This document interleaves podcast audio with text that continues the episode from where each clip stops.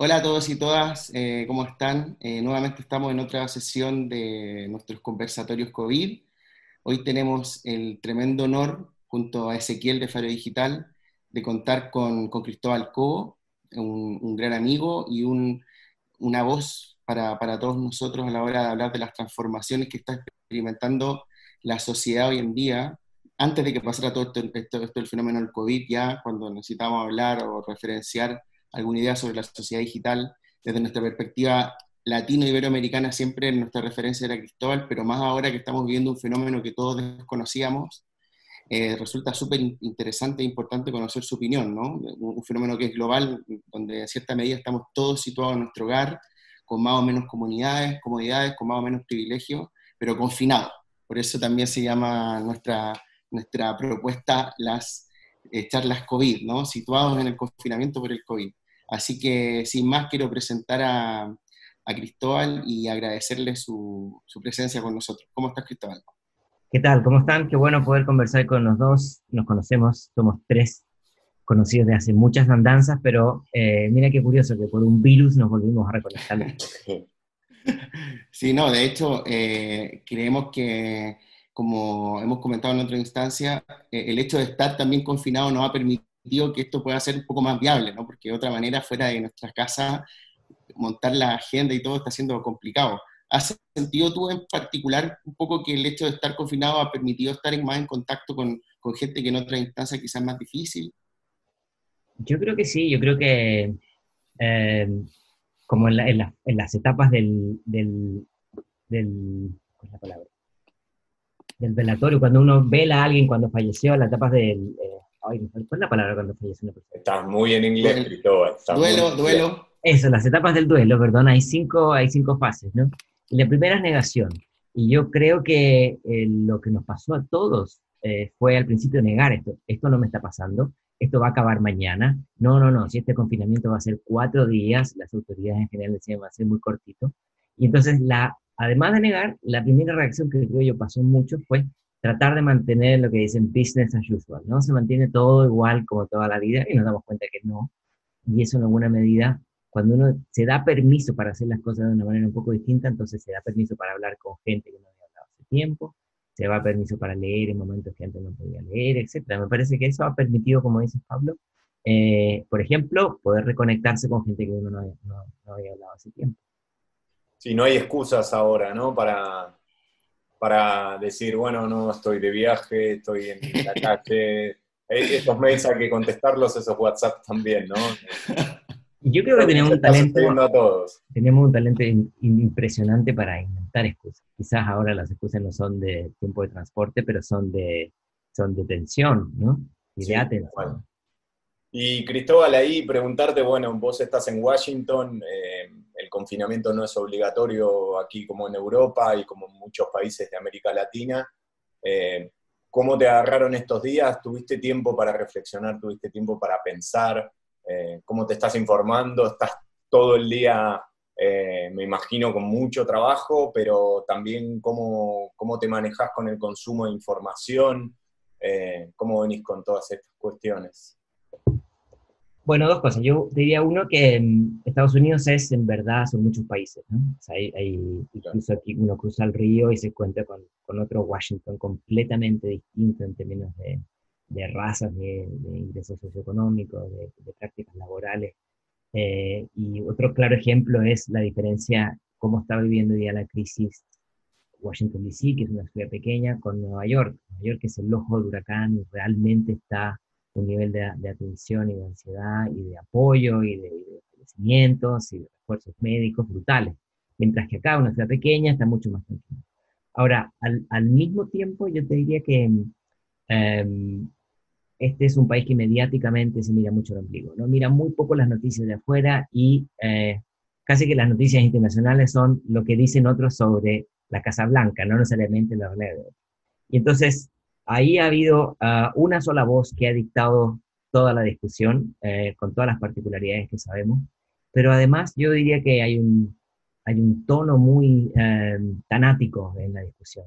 Realmente es, eh, hay que tener un buen equilibrio emocional para no caer en, la pesadumbre del torrente de malas noticias. Y yo las primeras semanas diría que estaba siguiendo eh, pegado uno a uno cada novedad y un momento en que me di cuenta que me estaba haciendo mal y como que le bajé un poco a la intensidad. Sigo leyendo mucho los diarios, pero eh, soy mucho más selectivo ahora con los canales de información y con la intensidad y con la cantidad de tiempo que le dedico al coronavirus, porque antes me leía cualquier tip, cualquier recomendación y ahora me di cuenta que, que, que me estaba llegando el virus antes de llegarme, ¿no?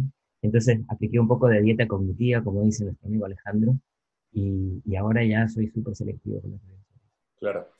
Ahí eh, me surge una primera pregunta que quería hacerte desde que confirmamos que, íbamos a conversar contigo, que es em, sobre algo que no sale tanto en las noticias, ¿no? que es la, brecha social y cómo impacta en el confinamiento. ¿no? Eh, hemos conversado en otras charlas sobre, sobre el privilegio de poder hacer la cuarentena ¿no? ante las distintas realidades de personas que tienen que seguir trabajando, que tienen que seguir ganándose la vida. Em, no sé si es posible hacerlo, pero el, linkeo también con, el impacto ¿no? para, la, para la educación digital, que es un poco lo que nos, nos, compete a nosotros, y, cómo se dan esas brechas que son preexistentes y cómo ahora en la situación de confinamiento, así como con nuestros objetivos de poder eh, educar digitalmente a, los jóvenes, eh, también hablábamos el otro día con docentes que nos cuentan de hacer clases en donde los niños están, los niños no, los alumnos están con sus hijos muchas veces o comparten la misma computadora con hermanos, con tíos. Eh, ¿Cómo ves esta, esta situación? Bueno, hay varias preguntas allá adentro, ¿no? Yo diría, en primer lugar, en primer lugar, eh, el tema de las, de las brechas. Eh, todos nosotros crecimos con esta nueva promesa de la sociedad digital y con el discurso de Peter Drucker de los trabajadores de cuello blanco y los trabajadores de cuello azul, ¿se acuerdan? Entonces uno decía, bueno, qué suerte que soy de los blancos y no de los azules, ¿recuerdan si tengo cuello azul eh, pero eh, era, muy, era muy visible, ¿no? El que trabajaba frente a una computadora o el que creaba conocimientos dentro de un plano eh, era de cuello blanco y el que era, tenía que hacer obras, tenía que estar en servicio, tenía que hacer limpieza, tenía que hacer reparaciones, era de cuello azul. Pero hoy día esa distinción queda un poco obsoleta. Queda un poco obsoleta porque me parece que es mucho más claro aquellos que están pasando el confinamiento dentro de la casa y aquellos que no se pueden dar el privilegio del confinamiento estando en casa y tienen que salir a la calle a hacer servicios de distintos tipos. Curiosamente, en esa segunda categoría también están los médicos. Los médicos no pueden hacer su trabajo desde la casa. La gran mayoría, algunos hacen procesamiento de datos. Entonces es interesante porque ya no tiene que ver con quiénes producen conocimiento y quiénes hacen mano de obra, tienen que ver con aquellos que son usuarios intensivos de tecnología y su trabajo no se trastoca de manera radical por el uso de estos canales de coordinación remota y aquellos que no se pueden dar ese privilegio. Y me parece que esa distinción va a quedar bastante marcada después de la crisis. Eso con respecto a las inequidades de, en general. Y, y, sobre, más sobre el tema que, que nosotros tres trabajamos, que tiene que ver con educación, lo que hace esto es eh, como que se, estamos todos metidos en un lugar sin luz y alguien prende la luz y nos dicen todos inmóviles, todos se quedan como están y vamos a ver quién está en una mejor posición. Y eso es lo que pasó, me parece, con los sistemas educativos. Aquellos que habían hecho los deberes, aquellos que habían construido infraestructuras, aquellos que habían desarrollado capacidades, aquellos que habían construido dinámicas de uso de las tecnologías, eh, orientaciones, mecanismos de apoyo, contenidos de calidad, eh, diversificación de acceso a dispositivos, hoy día entraron a esta crisis de una mucho mejor manera que aquellos que eh, veían las tecnologías como una cosa marginal, como una cosa a mí no me interesa, o como no tengo tiempo para eso, o lo uso en lo mínimo. ¿no? ¿Por qué? Porque eh, el, el catch-up, el, ponerse al día en comprarse una computadora si no tenías, si tienes los medios, no cuesta mucho. Lo que cuesta es cambiar las dinámicas de uso. ¿no? y ahora, Sumado al tema, más allá del tema tecnológico, lo que vemos es, evidentemente, las crisis, creo, tienden a ampliar las inequidades de distintos tipos. Eh, los que tienen acceso a una medicina, los que tienen acceso a un refugio, y en este caso, los que tienen acceso a un montón de condiciones que son necesarias para la educación. Eh, como sabemos, esas condiciones no se agotan ni en la conectividad, ni en el dispositivo, ni en una clase remota, sino que es un conjunto de otras cosas, pero bueno, ya, ya iremos sobre eso más detalle. Hugo, un, ah, perdón por la autorreferencia a la gente que nos ven, pero un artículo que trabajamos juntos con Cristóbal el año pasado que tenía que ver esta noción de herencia analógica, ¿no? ¿Te acuerdas? Que, que un poco muchas instituciones arrastraban, y es curioso porque siempre se daba en el marco del debate entre la educación, por ejemplo, en el contexto de la educación online, a distancia con la educación presencial, ¿no? Los que nos situamos en universidades que tienen esta herencia analógica de peso y que cuesta estas universidades decimonónicas que tienen 600 años y que el trámite administrativo es como parte de la gracia de estar ahí incluso, ¿no? El hacer todo largo. Y, y de pronto esa misma institucionalidad que hemos criticado llega a esta situación puntual que, que, es el confinamiento y nos enfrenta a la realidad de utilizar la misma estrategia que otras universidades instituciones están utilizando hace mucho tiempo, ¿no? que, que la han utilizado. Eh, ¿Qué crees que pueda pasar en este sentido? Por ejemplo, ¿tú crees que, por ejemplo, en el campo de las instituciones de educación superior, evidentemente el tema de la inequidad impacta mucho en todos los niveles educativos, sobre todo en, la escuela, pero hablando de la educación superior, ¿tú crees que se produzcan cambios que esta misma herencia analógica entre en contradicción y nos enfrentemos quizás a un, a un punto intermedio entre lo que es lo online, online, online, que muchas instituciones también defienden, y aquellas que tienen un punto más, más eh, tradicional, analógico y tengamos la necesidad de buscar un punto de acuerdo por ahí? Eh, bueno, la idea de la herencia analógica, eh, aquellos que tuvieron la suerte de no leer nuestro artículo, básicamente decía que eh, nosotros repetimos o replicamos en contextos digitales prácticas que son propias del mundo offline, como por ejemplo la, generación de escasez artificial. ¿no? Yo puedo producir un, un paper y hacerlo público y disponible a todo el mundo, o lo puedo dejar detrás de una pared un muro de pago y entonces yo no puedo acceder a él. Es una, es una escasez artificial. Pero otra parte de la herencia analógica es querer llevar a espacios digitales exactamente las, las lógicas y las dinámicas del, mundo pre-internet. Eh, y entonces, un ejemplo muy natural que vemos en docentes y en profesores universitarios de todas partes del mundo es, ¿qué es lo mejor que puedo hacer por mis alumnos? Darles contenidos para que aprendan. Entonces, y hay una avalancha de PDF que están en los inbox de los correos electrónicos. Creo que eh, que lo ponía en un dibujito lo otro día.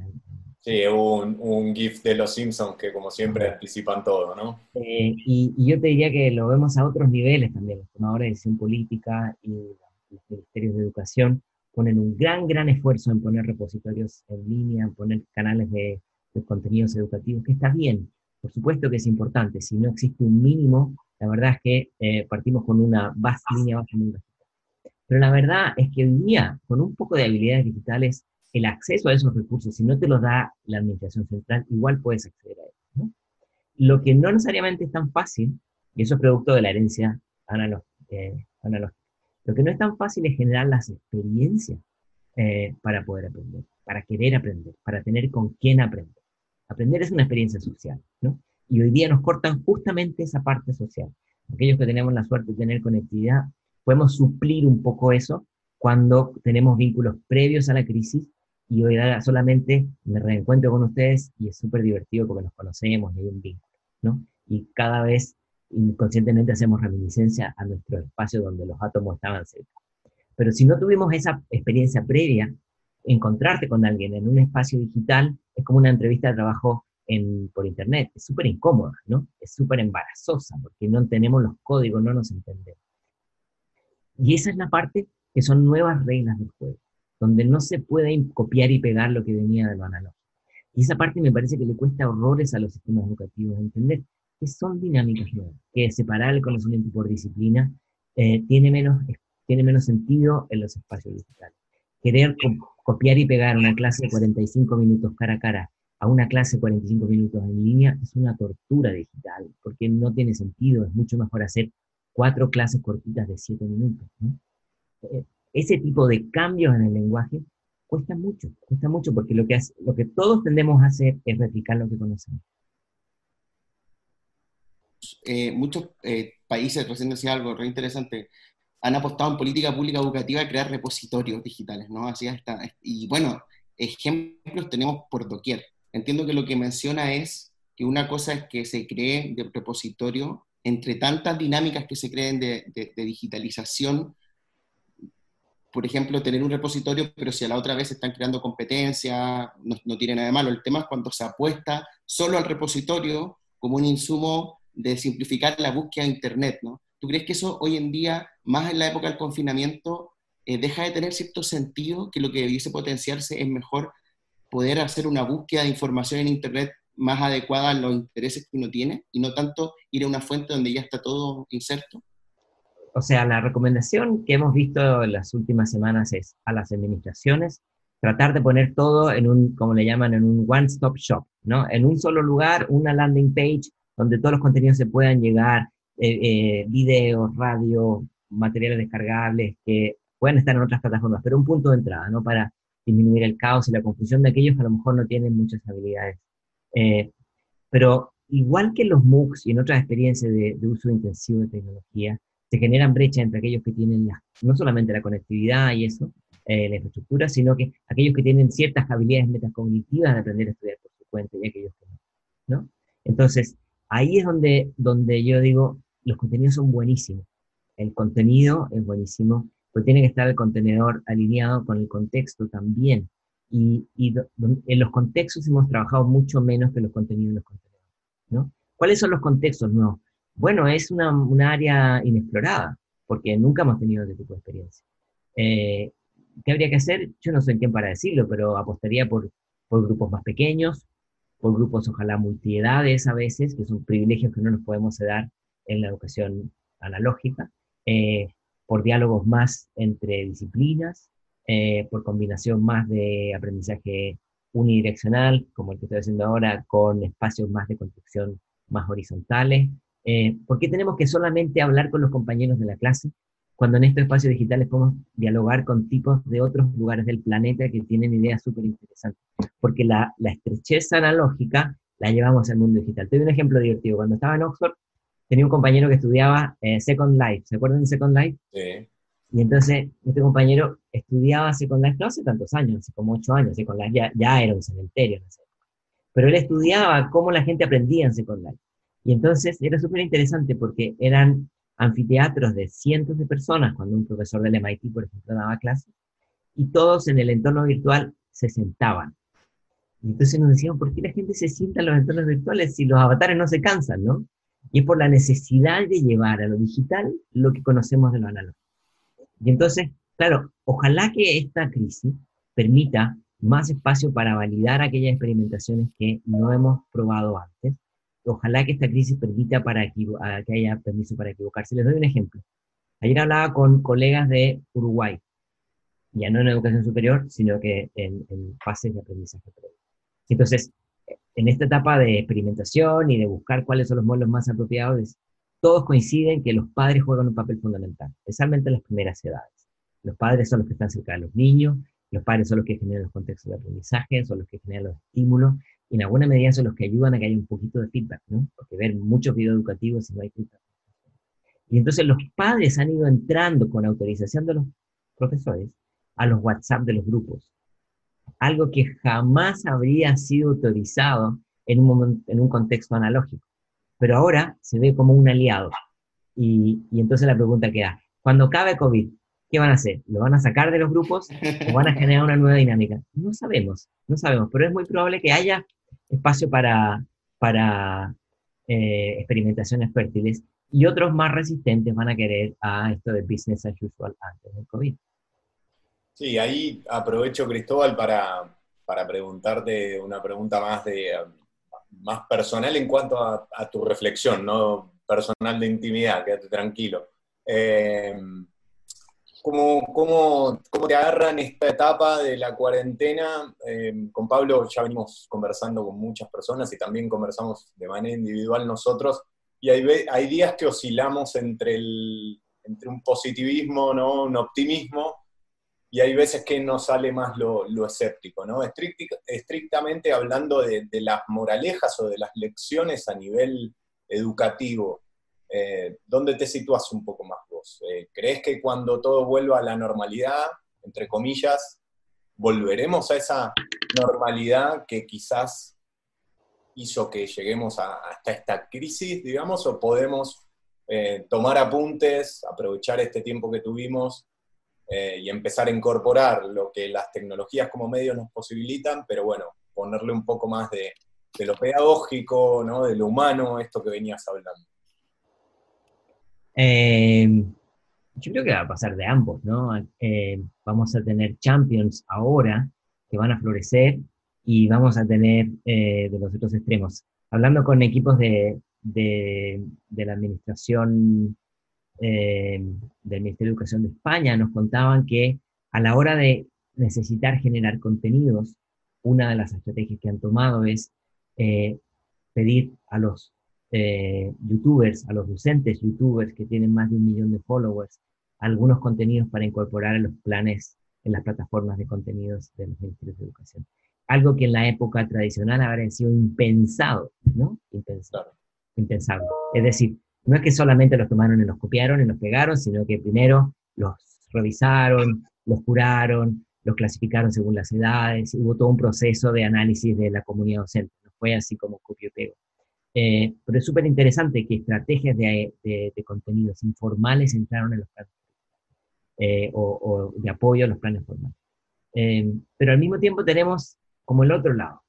Tenemos como hoy día, hoy día evidentemente la balanza se carga a, mira, tecnología cueste lo que cueste, a como dé lugar, ¿no? Eh, es decir, los que no les gusta la tecnología hoy día están en un momento muy incómodo. Em, y un claro ejemplo me parece que es el de la privacidad.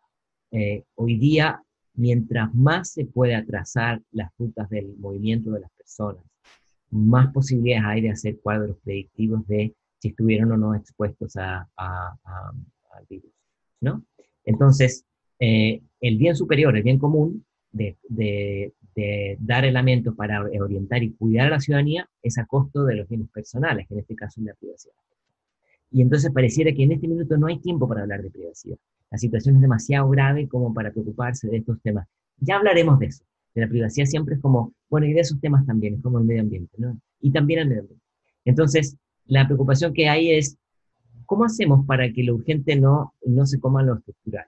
Eh, y en segundo lugar, ¿cómo hacemos para eh, que después que pase esto, porque esto va a, pasar, eh, aprendemos las lecciones? Eh, no sabemos si va a haber un, COVID-2021, pero, pero todo hace pensar que esta, que esta pandemia no se va a ir de un día para otro, sino que va a ser gradual y van a haber ciclos de, que vaya a volver, ¿no? ¿Cómo hacemos para que la educación apoyada en tecnologías no sea algo marginal, como lo ha sido hasta ahora, una educación de segunda en muchos casos para aquellos que no se pueden dar el privilegio de acceder a una educación caracana. Y construimos espacios de una educación digital que sea igual o más, más relevante que la otra. Eh, no es un tema de cuál está más arriba, pero es un, es un tema de esta crisis ha puesto en evidencia la poca atención que se le ha dado a estos canales y a estas oportunidades. Hoy día estamos en el, la luna de miel de los proveedores de tecnología están todos tocando la puerta, están todos ofreciendo servicios, y la verdad que las administraciones las universidades y las escuelas se encuentran mal paradas porque tienen pocos elementos para poder jugar. ¿Cuáles son los más adecuados? ¿A qué costo están dejando que estas instituciones entren? Porque la crisis es muy grande. Entonces, yo la pregunta que me hago es, ¿cómo hacemos para capitalizar las lecciones y para que cuando esto acabe, no digamos, bueno, volvemos a lo de antes, sino que digamos, no puede ser que una nunca más nos vuelva a pasar esto. ¿Cómo hacemos para asegurar que estas cosas no, no se vuelvan a repetir? Eso es lo que yo quisiera. Sí, y te, agrego ahí cómo hacer para, para que el debate de tecnología educativa siga siendo eh, una cuestión de pedagogías, ¿no? Porque luego de, este, de, este, esta cuarentena, de esta cantidad de instrumentos que tenemos, y también reconociéndolo, que las pantallas hoy nos están salvando en, el confinamiento, ¿no? Nos permiten entretenernos, informarnos, comunicarnos con, nuestros seres queridos. Bueno, cuando vuelva todo a, vuelta, entre comillísimas, la normalidad, ¿no? ¿Cómo, cómo frenar a, los tecnotópicos y, volver a cargar eh, desde el lado de la pedagogía, ¿no? Para incorporar la tecnología. Eso va a ser un tremendo desafío. Sí, Cristóbal, una cosa solo para puntualizar a la pregunta, que, a la reflexión de, Ezequiel, era un comentario que nos hizo Linda Castañeda la semana pasada, que habla, decía que ella siempre se dedicó a la tecnología educativa en su carrera académica, y nunca le había encontrado tanto sentido a lo que era la carrera académica o la experticia en tecnología educativa como ahora, que en realidad se dio cuenta, voilà, esto sí que sirve, esto sí que tiene sentido y es tremendo challenge de cara al futuro, ¿no? Porque eh, si hay algo que va a quedar a partir de ahora y que conecto con lo que tú también reflexionaste sobre que no era una buena época, me, me gustó la frase, ¿no? Que no es una buena era para quienes no les gustan las tecnologías, este, confinamiento. Realmente me lo imagino. Con, con, Ezequiel tenemos una amiga en común que va a ver a su padre estos días que tiene 84 años y su padre no tiene internet, por ejemplo, en su casa. Entonces, y no tiene buena señal, o sea, con el móvil apenas recibe tres mensajes de WhatsApp al día, no puede ni ver las noticias y está, ella lo lleva fatal, ¿no? Entonces, en realidad como ciencia, como, como campo de estudio, como campo pedagógico, también tú crees que puede representar una oportunidad no solo de, reimpulso de la tecnología educativa como tal, que muchos incluso lo han planteado como, como, como corriente de pensamiento, sino con la necesidad de, resignificarlo y, un paso adelante de los futuros desafíos educativos y también sociales, ¿no? En la lógica de que ya no es solo la, formación y la educación se hace en la propia institucionalidad física, porque ya hemos visto en esta propia experiencia de confinamiento que se, se siguen haciendo muchas clases en distintas partes online, ¿no? Em, yo creo que haciendo un poco de, mi culpa y de autocrítica, eh, esto también pone en evidencia, no me voy a ganar muchos amigos por lo que voy a decir, la pobre contribución que hemos hecho quienes trabajamos en tecnología educativa al mundo de la educación y el aprendizaje. Eh, sí, la verdad es que nuestras contribuciones han sido tan sustantivas, hoy día estaríamos con menos niveles de incertidumbre y ambigüedad. Eh, y, la verdad es que hoy día la voz la cantan quienes proveen tecnología y no aquellos que plantean que la tecnología tiene que estar inserta en un contexto mucho más. Obviamente hay siempre casos especiales y hay, sobresalientes, pero en general me parece que deja muy, muy eh, al desnudo, eh, uno, nuestro desconocimiento sustantivo, cuando las escuelas o las universidades dicen, bueno, ¿qué hago? Invierto en videoconferencia, invierto en repositorios, invierto en eh, MOOCs, ¿dónde está la salida? ¿Cuál es el botón que tengo que apretar? Eh, y en alguna medida creo que eh, no estoy tan seguro que esto se va a traducir en un impulso en la medida que esto no se madure el discurso. Es decir, hay, la tecnología no va a servir ni para todos ni en todo momento, eso, eso lo sabemos. Pero también es cierto que el sentido de la tecnología hoy día está en condiciones muy distintas. Si yo tengo la posibilidad de dialogar con alguien que estimula mi aprendizaje, creo que siempre va a ser más potente que ver un buen video. Esa es mi impresión. Eh, yo creo que no hay una mejor app para educar a los niños que un buen diálogo del padre con sus hijos de manera regular. Eh, a lo mejor soy a la antigua, no tengo idea, pero yo creo que eh, la idea de ver, de, de, hacer un ranking de por cuál es mejor es lo que empobrece la discusión ciertos contextos, a ciertas circunstancias, con ciertas motivaciones y habilidades, que la tecnología es súper útil y otras que la verdad es que queda debiendo. ¿no? Y nuestro problema es que lo hemos eh, dogmatizado tanto que es o muy buena o muy mala y no hay espacio para los matices. Eh, evidentemente hoy día la, la tecnología no, no, hay que salir a defenderla porque se, se vende sola, se, se, defiende sola, ¿no? Pero lo que sí no queda muy claro es en qué medida esta ha sido una solución escalable, es decir, que que beneficie a un gran, gran sector de la población. Eh, el año pasado ustedes recuerdan que eh, Internet llegó al, al 50% de la, de la, población del planeta. Y entonces se generó un, muy, un gran entusiasmo por, por eso. Eh, pero hay una mitad del planeta que está viviendo en la oscuridad digital. Y, usualmente coincide con que son comunidades rurales, coincide con que son mujeres, coincide con que son personas que están en, en, situaciones de mayor y esas son las más golpeadas hoy. Entonces, cuando se piensa en estrategias de emergencia, en estrategias de recuperación, uno, un camino es los repositorios y el otro es, que también es interesante, es volver a la tele y a la radio. Volver a la tele y a la radio es una cosa que es bien impresionante porque eh, para muchos era un tema ya superado, ¿no? Y, y, no lo es, y qué bueno que no lo sea, y en muchos países de África hoy día está haciendo la estrategia estructural.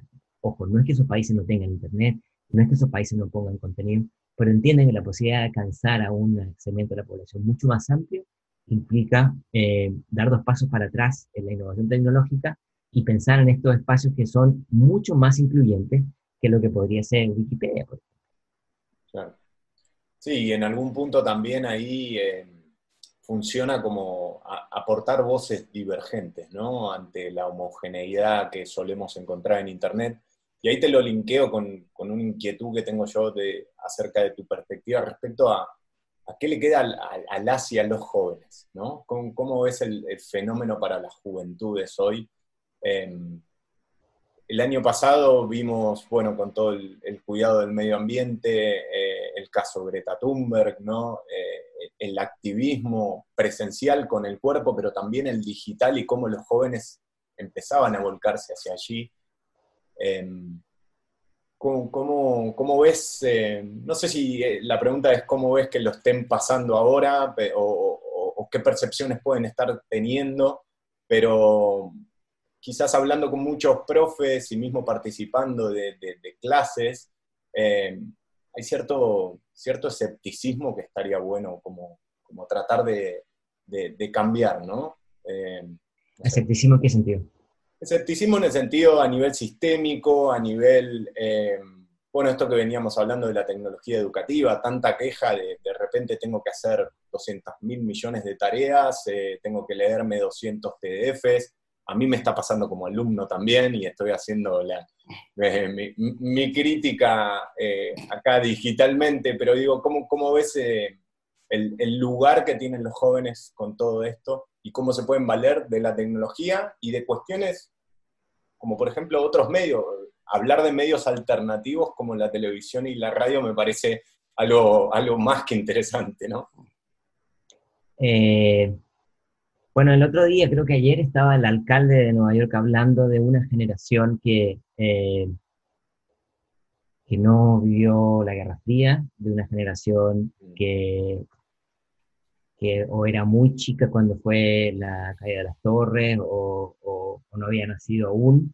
Es una, una generación que no entiende este espanto con los nazis porque es una cosa que está solamente en los libros de historia es una generación que a veces ni conoció a sus abuelos que fueron a la Segunda Guerra Mundial, eh, que Vietnam lo vio en las películas nomás, y entonces eh, es una generación que vivió en un mundo que, como dice Harari, tuvo mucha más paz que otras épocas de la historia, y entonces es una generación como sin tatuajes. Y, el nombre que le daba, que le daba este, el, el, Cuomo, creo que es el, apellido del, del Major de Nueva York, es que él decía que es una generación, que puede ser la generación post-COVID, ¿no? Es decir, una generación que esta es la primera situación traumática eh, realmente disruptiva que le toca vivir, en términos como generacionales. Evidentemente, cada uno en su contexto tiene experiencias específicas. Eh, y, yo creo que esa generación, eh, se le pone un montón de nombres, estamos hablando de una generación un poco mayor que los millennials, porque los millennials son los que venían antes cambio. Eh, yo creo que esa generación le va a hacer muchísimo corto de circuito esta tensión entre los mecanismos tradicionales de enseñanza, de cubrir el, contenido, de pasar las materias, de llenar a Ezequiel de PDFs y de tareas, eh, con todos los otros canales, con todos los otros circuitos, con todos los otros mecanismos de coordinación, con todas las otras estructuras digitales de expresión de sentimiento, de, expresión artística, de expresión cultural, de expresión política, que pasan en, la misma computadora, pero por un track completamente distinto. Eh, y entonces eso genera una especie como de, esquizofrenia, no sé si es analógica o digital, pero son esos dos mundos que eh, hoy día se hacen más evidentes.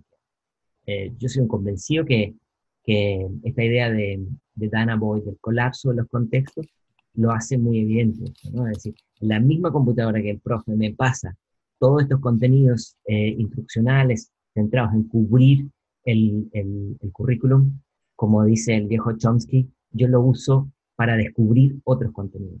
¿no? Juego palabras, de cubrir los contenidos curriculares y yo lo uso para descubrir otras cosas que no están en el plan de estudio.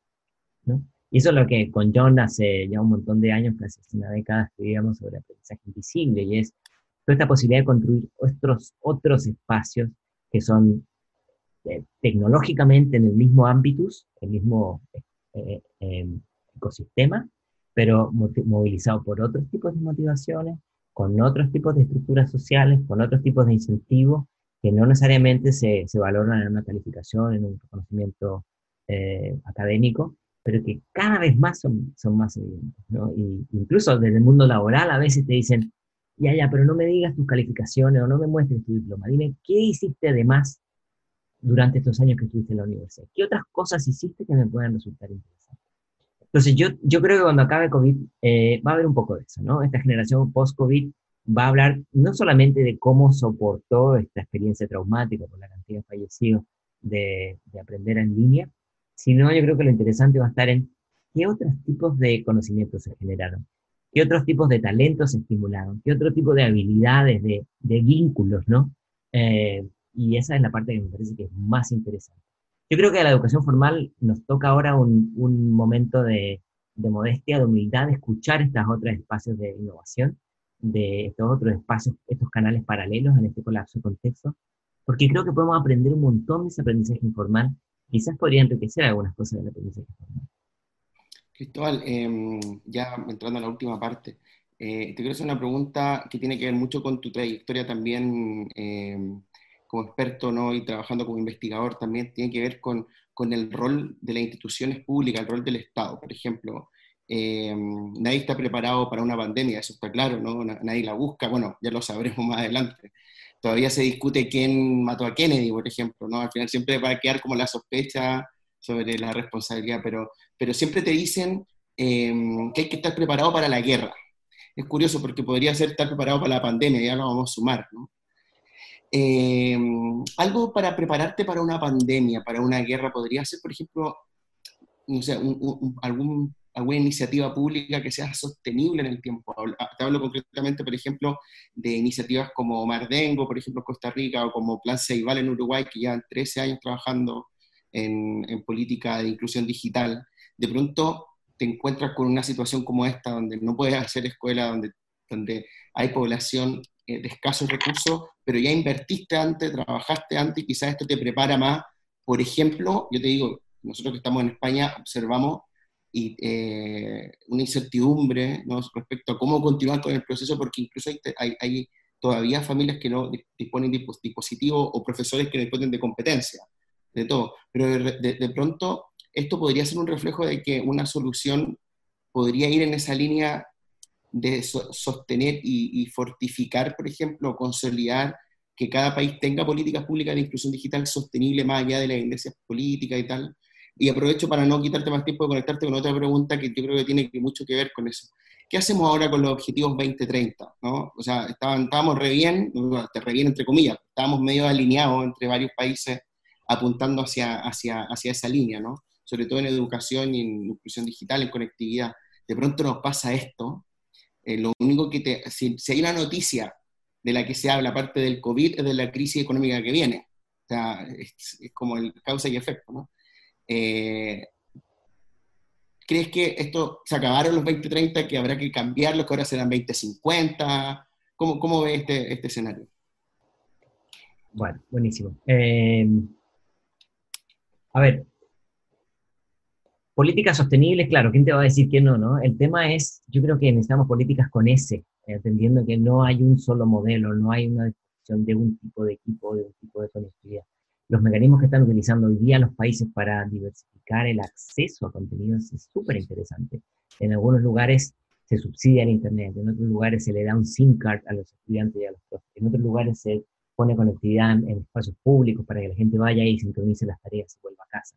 O sea, ¿cómo buscamos para que haya un, un abanico de opciones eh, y no solamente un modelo a adoptar? Creo que va a ser súper importante. Eh, eh, como te decía, la, así como la radio y la tele eh, hoy día han ganado una visibilidad que habían perdido hace un poco de tiempo, eh, la conexión entre televisión y WhatsApp hoy día parece una combinación súper potente. ¿no? Y esto tiene un poco que ver con desobediencia tecnológica, esta idea de darle un propósito nuevo a tecnologías que fueron pensadas para una cosa.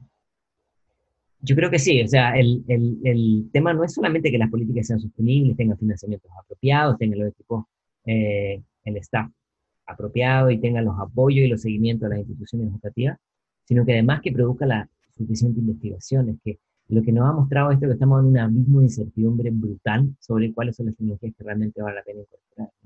Eh, y a mí me sorprende y me siento incómodo, soy parte más del problema que de la solución, porque tantos años invertidos en educación y tecnología, tanto congreso, tanto journal publicado, para que hoy día los que necesitan tomar decisiones que beneficien a la comunidad estén con tanta información insuficiente, claro, es una señal de alerta, ¿no? ¿Cómo hacemos para que no nos pase? Eh, Ahora, eso, uno de los líos que tenemos con las políticas de educación y tecnología es que tiene que haber un diálogo con distintos actores. El Ministerio Educación tiene que dialogar con las telecomunicaciones, pero también con la comunidad docente.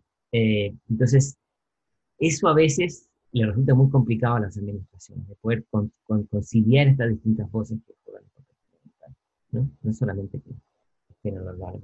Y yo creo que para llegar a las metas eh, evidentemente esto complica mucho.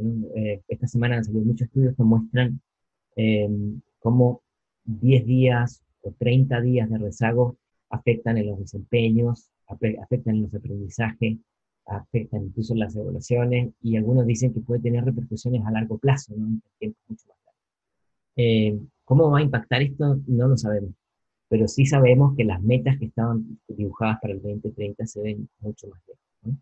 Eh, y entonces quizás tenemos que buscar mecanismos para que esto no solamente recaiga en, en los grandes jugadores, sino que haya, yo creo que una posibilidad de que aquellos medianos y pequeños jugadores también tengan alguna voz. Porque me parece que los 2030 al final son, son peleas de, de, grandes instituciones, son retos de grandes instituciones. Eh, y quizás hoy día las cosas están para tener estructuras de innovación más horizontales. Em, pero sí, yo creo que la idea de que tengamos un 20-30 plus o un 20-30 más 10 o 20, quizás eh, va, va, a ser algo que ocurra. Yo creo que el tema más de fondo, si llegamos al 30 o no, es que se nos, se nos separan, las, se profundizan las brechas entre las comunidades. ¿no? los que estaban en situación de, de, fragilidad y vulnerabilidad hoy día están en una situación mucho más adversa. Eh, y, vamos a tener que ir pensando, mientras atendemos la crisis, cómo construimos planes de recuperación que se hagan cargo de esta situación. Mantener las dinámicas tradicionales de vuelta de la crisis me parece que no nos va a ayudar a esto. Vamos a tener que abrir nuevos canales de formación, vamos a tener que identificar las horas de aprendizaje, etcétera, etcétera. Así que yo creo que hay una agenda enorme y el tipo de diálogos como este que ustedes están abriendo creo que ayuda mucho a ir pensando. Sí, los desafíos parecen, parece ser gigantes, ¿no? Y, retomo esto que decías de, la investigación, ¿no? Que, importante poder seguir generando y poder tener impacto para, para, tratar de contribuir a quienes tienen que tomar las decisiones, ¿no? Bueno, Cristóbal, agradecerte muchísimo. Eh, yo estoy viendo un, programa argentino que siempre cierran las, las entrevistas eh, haciendo esta pregunta. ¿Hay alguna pregunta que no te habramos hecho y, que quisiese responder? Por supuesto. La pregunta es, si ustedes pudieran elegir, la pregunta es para ustedes, no es para mí, por supuesto. Si pudieran elegir un lugar donde pasar esta crisis, ¿cuál sería? Yo respondo rápido, eh, aquí donde estoy, en Barcelona. Estoy recién mudado eh, en un lindo piso eh, con terraza, cosa que hace que los días de sol, que no abundan en abril aquí en Barcelona, se puedan disfrutar. Así que contesto rapidito y al pie aquí. Ah, vamos a ver Rivera. Yo eh, también debo decir que como la situación ha impactado tanto en España, siendo una sociedad desarrollada, pero con 16, con 15 mil muertos en tres semanas, todo paralizado, la verdad es que más allá de lo trágico que está haciendo, que lo está haciendo, está haciendo a la vez una experiencia de aprendizaje que ha valido la pena, esto va a sonar fatal, pero no, no quiero expresar de esa manera, no, no, es que valga la pena vivirla, pero sí que, que el estar aquí nos ha permitido resignificar muchas relaciones, reconectarnos, sensibilizarnos con temas, apartar situaciones que teníamos muy presentes, quizás bajar el ritmo, por ejemplo, con Ezequiel hablábamos recién, seguramente esto lo vi en todas las ciudades, quizás podríamos hablar más de era que de lugar geográfico, pero bueno, que es eh, el, escuchar los pájaros en la mañana, por ejemplo, el ver el, río que está totalmente limpio, que, no, hay casi contaminación, está el aire puro. Eh, yo creo que hay una oportunidad que pudiésemos aprovechar, que sería interesante, que es reconectarnos con la ciudad de otra manera, igual hacer un pacto social con la, con la ciudad, ¿no? Para, para, para situarnos quizás dándole valor al silencio, un poquito más, no digo, porque aquí en España pedir silencio no existe, pero por lo menos tener horario, no sé, o otra conexión. En ese sentido yo te digo que, que, me gusta vivirlo acá, pero por el lado, por el lado más político, obviamente eh, yo tengo el interés, seguro que quién lo mismo, tenemos nuestro foco en Latinoamérica y desde luego en Chile, porque evidentemente ahí la situación de lo primero que mencionaba, que tiene que ver con la inequidad de acceso, hace que, esta sensación de incertidumbre sobre el impacto del COVID sea absolutamente real, es decir, realmente incertidumbre, porque por un lado te dan una tranquilidad, Argentina lo hace bien, Chile tiene la menor cantidad de casos, por otro lado, de muertes respecto al nivel de contagio de todos los países del mundo, pero estamos tan acostumbrados a la incertidumbre de, Argentina y de Chile en nuestros países que no, no, podemos más que poner en duda cualquier afirmación que nos venga del sector político que venga, ¿no? Entonces, claro, a mí me gusta, observar ese fenómeno desde ese punto de vista, ¿no? Desde el punto de vista más comprometido, me gustaría saber lo que pasa ahí, pero, pero de verdad que lo que está pasando en una sociedad desarrollada, en una era, en una sociedad desarrollada no solamente en España, sino en una era de la modernidad a países de desarrollo consolidado como Francia e Italia, está siendo muy interesante. Vamos a ver hacia dónde nos dirige. Bueno, y respóndela tú también, ¿no? ¿Dónde? O sea, la respuesta más emocional es con la familia, qué sé yo, mis vínculos en Chile. Pero, pero yéndonos ya de la cosa tan, tan cheesy, yo diría que eh, en una playa con internet sería un lugar perfecto para hacer ah, todo esto, pero al mismo tiempo tener las patas en el agua sería una maravilla. Sí, nos fuimos muy en la profunda nosotros, pero toda la razón. Ahora en este momento, o en una montaña también, ¿no? mirando con internet es la clave. Bueno, Cristóbal, te agradecemos de vuelta. Eh, ya lo vamos a, subir a las redes para que, para que la comunidad educativa, para que las redes que nos siguen a nosotros eh, puedan acceder a, lo que estuvimos charlando. Estuvo súper interesante. Agradecerte de vuelta por tu tiempo y esperemos que, bueno, que esta conexión digital pueda ser real dentro de poco tiempo. Un abrazo grande. Un abrazo, cuídense mucho. Estamos en contacto, muchachos. Chào.